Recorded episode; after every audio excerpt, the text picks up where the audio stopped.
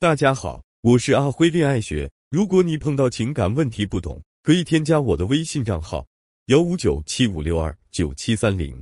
我老公会和不同的女人暧昧聊天，他精神出轨了，但从不有肉体接触，对孩子和我也很好。这样的生活要继续吗？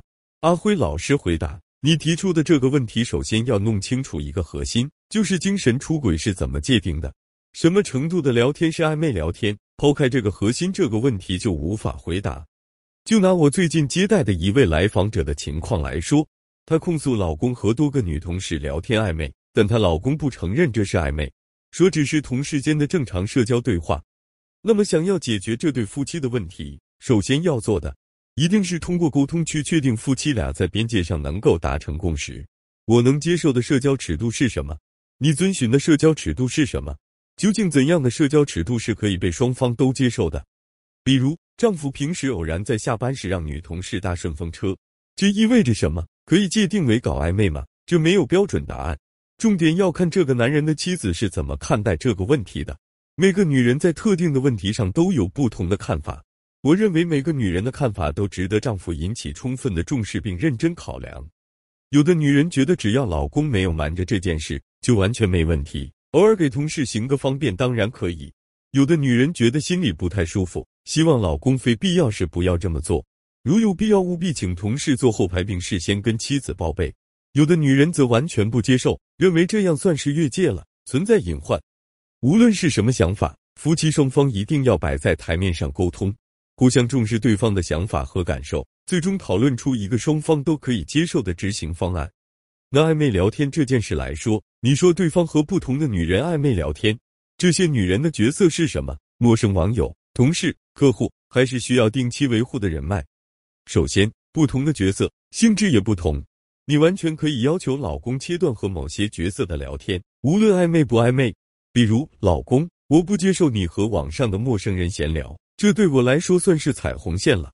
其次，对于某些必要的社交角色。你可以告诉老公你能接受的尺度，比如老公，我希望你和异性同事聊天不要用表情包，不要交流工作以外的话题，这是我的底线。另外，涉及到有些重要的人际关系维护起来需要一些技巧，不能太死板，需要说一些风趣幽默的话或闲扯一些嘘寒问暖的话题。你也可以告诉老公你能接受的界限在哪里，比如老公，无论什么情况。聊情感或性方面的敏感话题是我完全不能接受的，并且我需要你和某某人的聊天记录在我面前公开透明。如果真如你所说，你老公对你和孩子都很好，那说明他是一个有责任感并且有家庭观念的男人。凡是重视自己的家庭、想要好好过日子的男人，你一定能够通过沟通边界的方式解决这个问题。最忌讳也是最错误的做法是不沟通，一味指责，一味给他定性评价。一味争论对错，如果你执意给对方扣上精神出轨、搞暧昧的帽子，那么这个问题注定会扩大化，影响夫妻关系，形成隔阂，甚至最终导致夫妻关系彻底恶化。那么到了什么程度就算是真的坐实了精神出轨呢？就是你老公和除了你以外的第三人产生了一定程度的依附需求，他俩在情感上建立了一定深度的连结。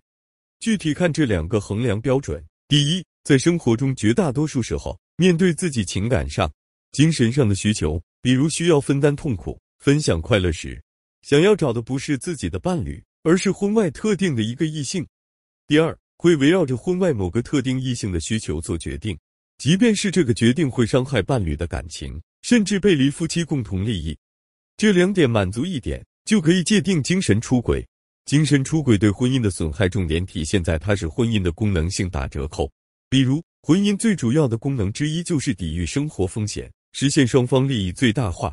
一旦婚姻中的一方把自己和婚外异性间的利益置于夫妻共同利益之上，那么对于另一方来说，这段婚姻不但不再有抵御生活风险的作用，它还变成了风险本身，因为这可能会涉及到夫妻共同财产外流、对方不履行责任义务等等。再比如，婚姻还有一个很重要的功能是伴侣间承接彼此的喜怒哀乐。在精神上互相支持，在情感上互相滋养。一旦一方去和别人实现这些分享和支持，去和别人互相滋养，受背叛的一方在婚姻中就会陷入冰冷孤立。婚姻中出现了一方精神出轨的情况，说明婚姻本身存在问题。